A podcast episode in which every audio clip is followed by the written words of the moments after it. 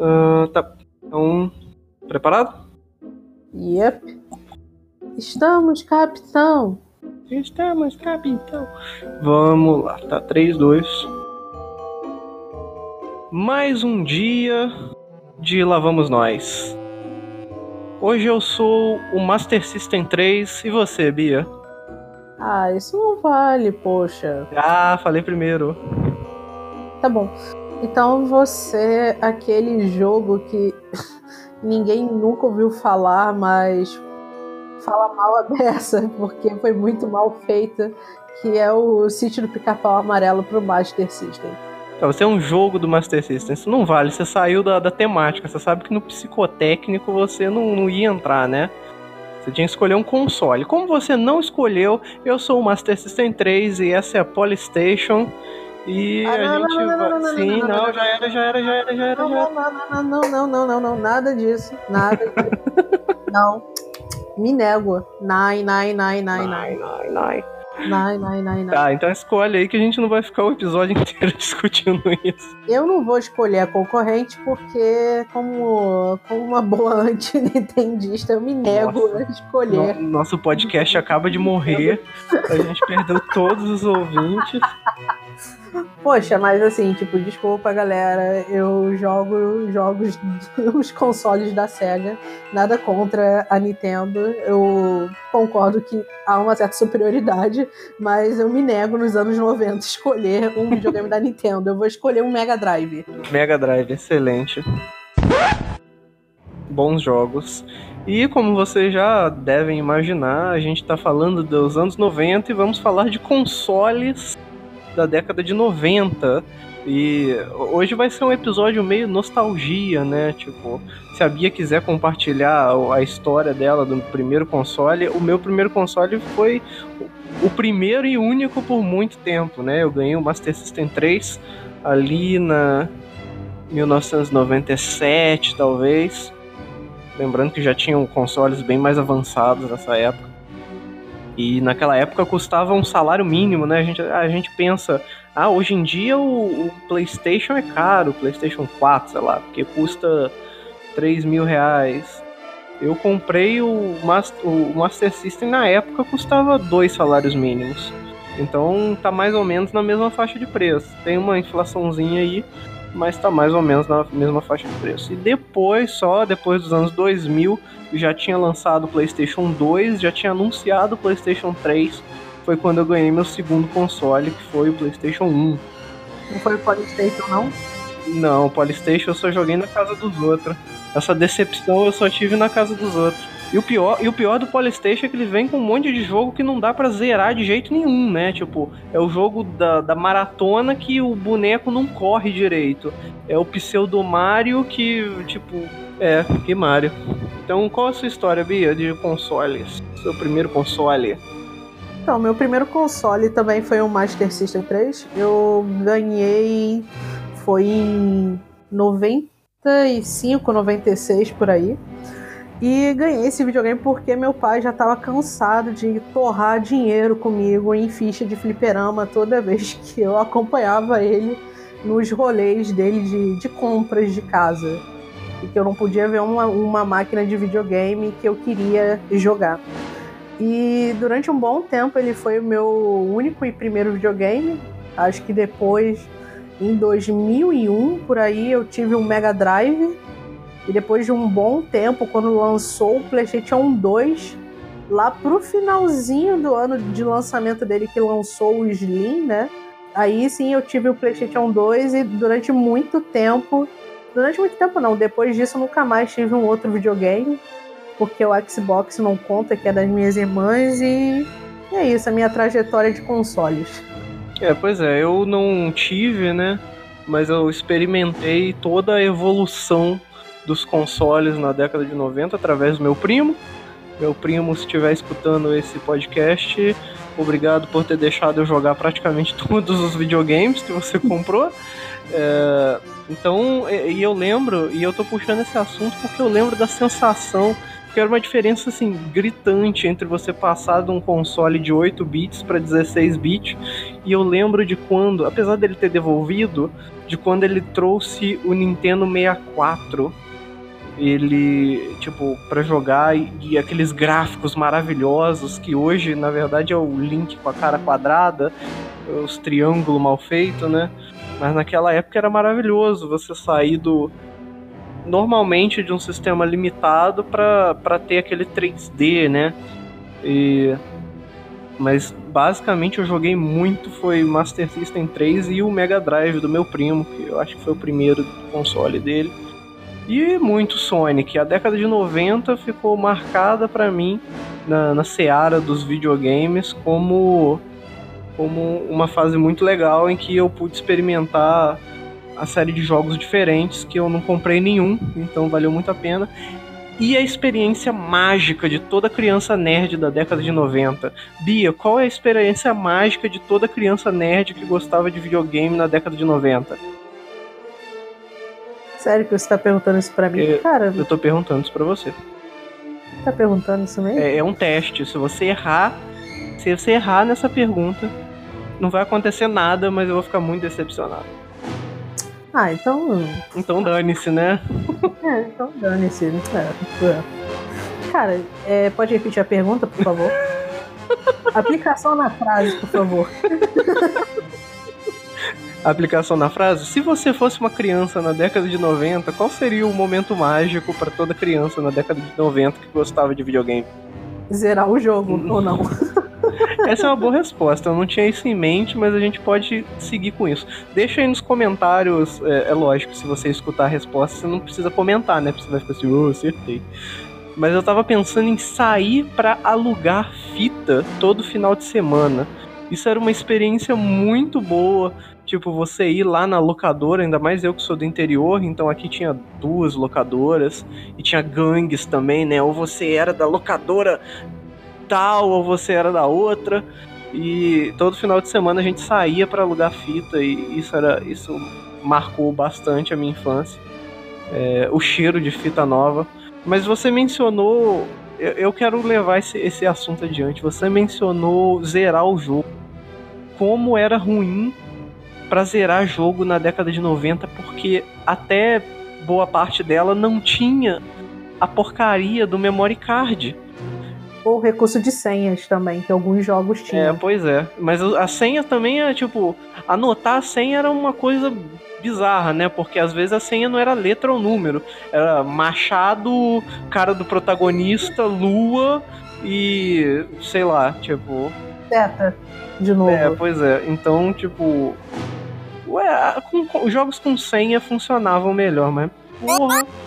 Como era chato.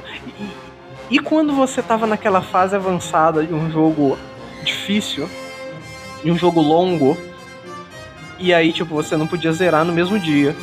O que, que você fazia? Deixava a TV ligada a noite inteira. Caía a luz. É, lágrimas de sangue escorrendo. Apagava a luz. E década de 90 também é famosa porque por causa de apagões do governo Fernando Henrique Cardoso, né? Então acabava a luz todo todo, todo dia acabava a luz. E aí o save ia embora. Que tristeza. Bia, conte-me experiências de jogos marcantes aí que você jogou na década de 90, porque eu já falei demais no episódio anterior e tô falando demais nesse.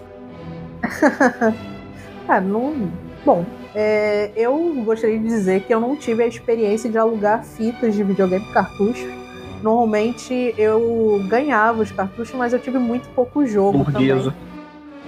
Cara, mas te contar que eu só tive, acho que, tipo, quatro jogos e eu jogava aqueles cartuchos em loop, tirando os jogos que. o jogo que tinha na memória, que era o Sonic.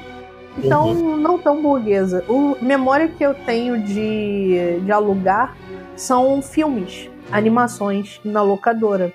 Então, essa é minha memória mais afetiva ligada a alugar. Quanto à minha experiência em jogos, é, o meu videogame ele teve um problema muito sério relativamente cedo no botão de pausa. Então ele não pausava. E quando eu conseguia pausar o jogo, para despausar o jogo, era uma droga. Era horrível. Principalmente jogos que tem contagem de tempo, tipo o Sonic. O Sonic cometeu suicídio comigo um milhão de vezes. Porque assim, não sei se vocês sabem, mas se você deixar o ouriço parado durante, sei lá, dois, três minutos no jogo, sem fazer absolutamente nada, ele vai começar a olhar para você de cara feia. Ele te julga. E ele morre. e ele morre. Ele não aguenta, ele morre. Então acontecia muito isso comigo. E às vezes eu não conseguia despausar o jogo, aí me obrigava a reiniciar o jogo, desligar e ligar, que era muito chato.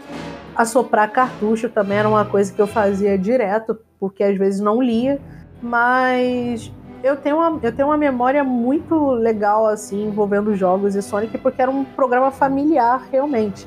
Meus pais e minhas irmãs se reuniam junto comigo, normalmente depois do almoço, final de semana, ou quando eu chegava no colégio, chegava mais ou menos no meio, mesmo horário da tarde, minha mãe do trabalho, e meu pai já era aposentado na época. Ele jogava o, os jogos e aonde ele parava, chegava, ele me entregava para continuar até chegar ao final do jogo e gastar todas as vidas que ele tinha conseguido e depois no dia seguinte reiniciar tudo. E nesse processo é, a gente não jantava a casa, a, a, casa não funcionava até acabar todas as vidas ou finalizar o jogo.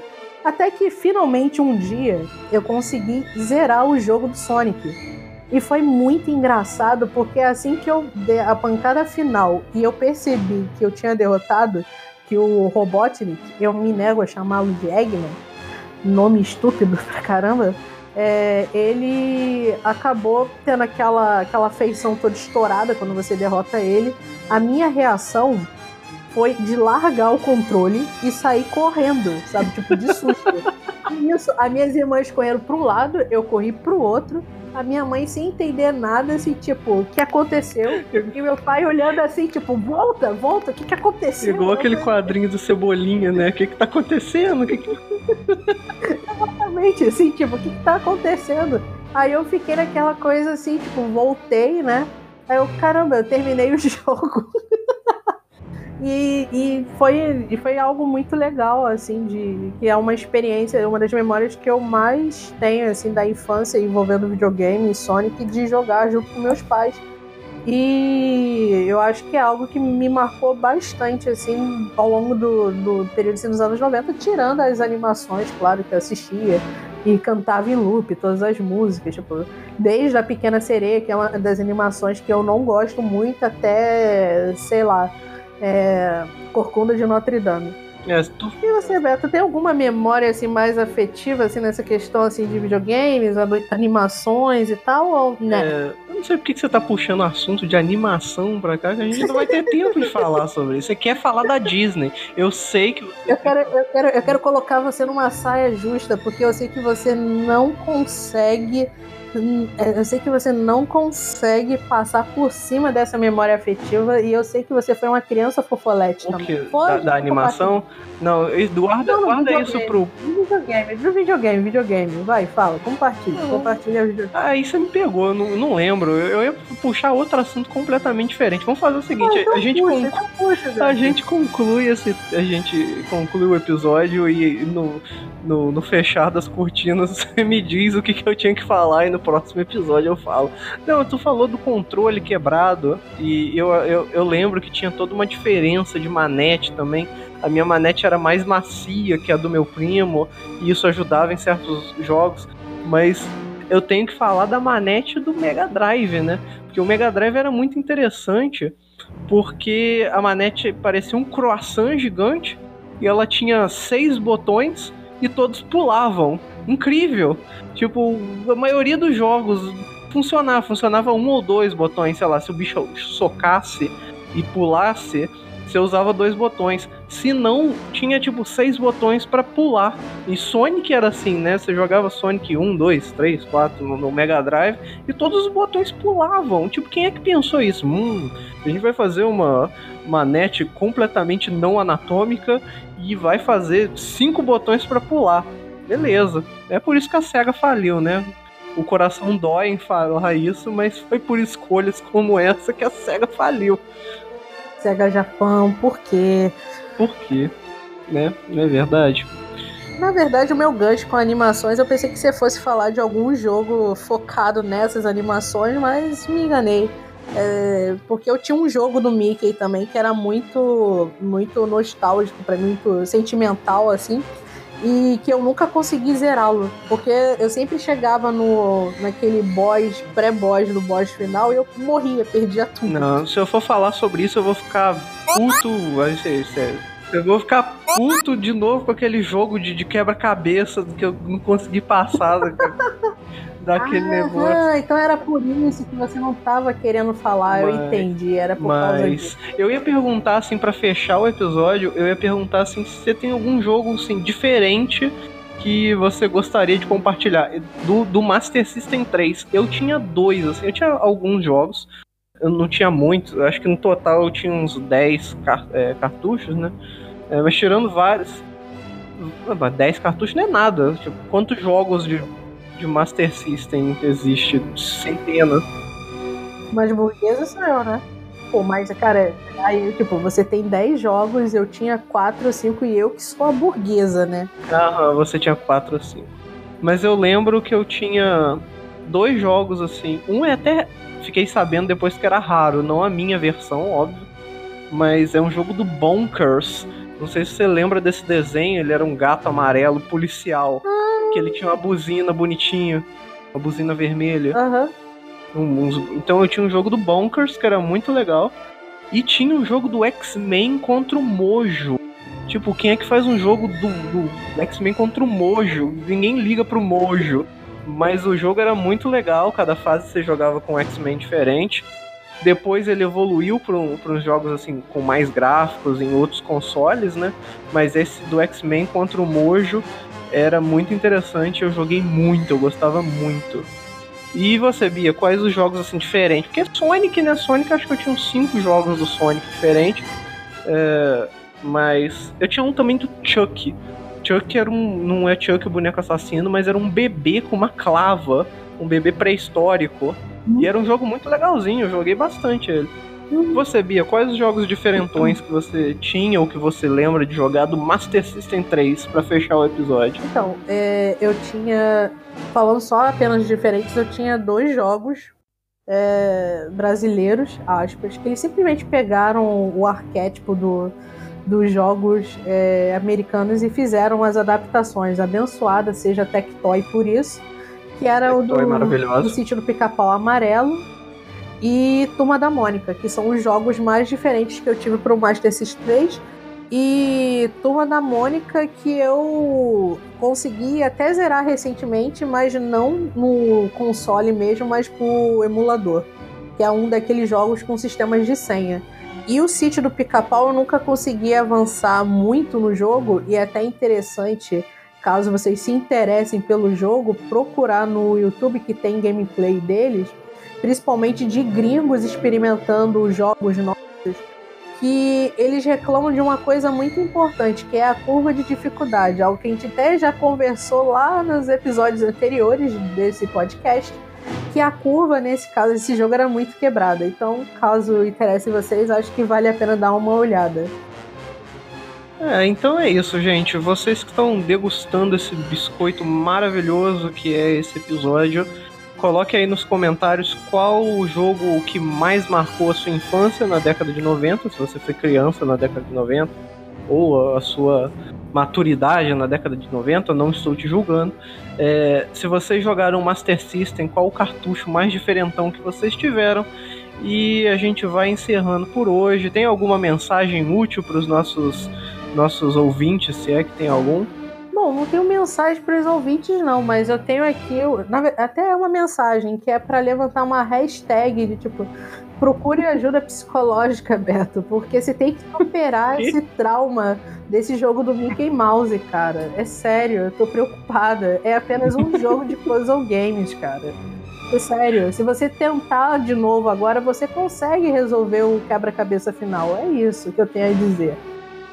É, então a minha mensagem final é que esse jogo é uma completa porcaria igual Sudoku. É isso, galera. Beijos, beijos e a gente volta amanhã com o episódio final sobre anos 90 e todas as maluquices que isso significa. Tá bom? Tchau, tchau. Tchau.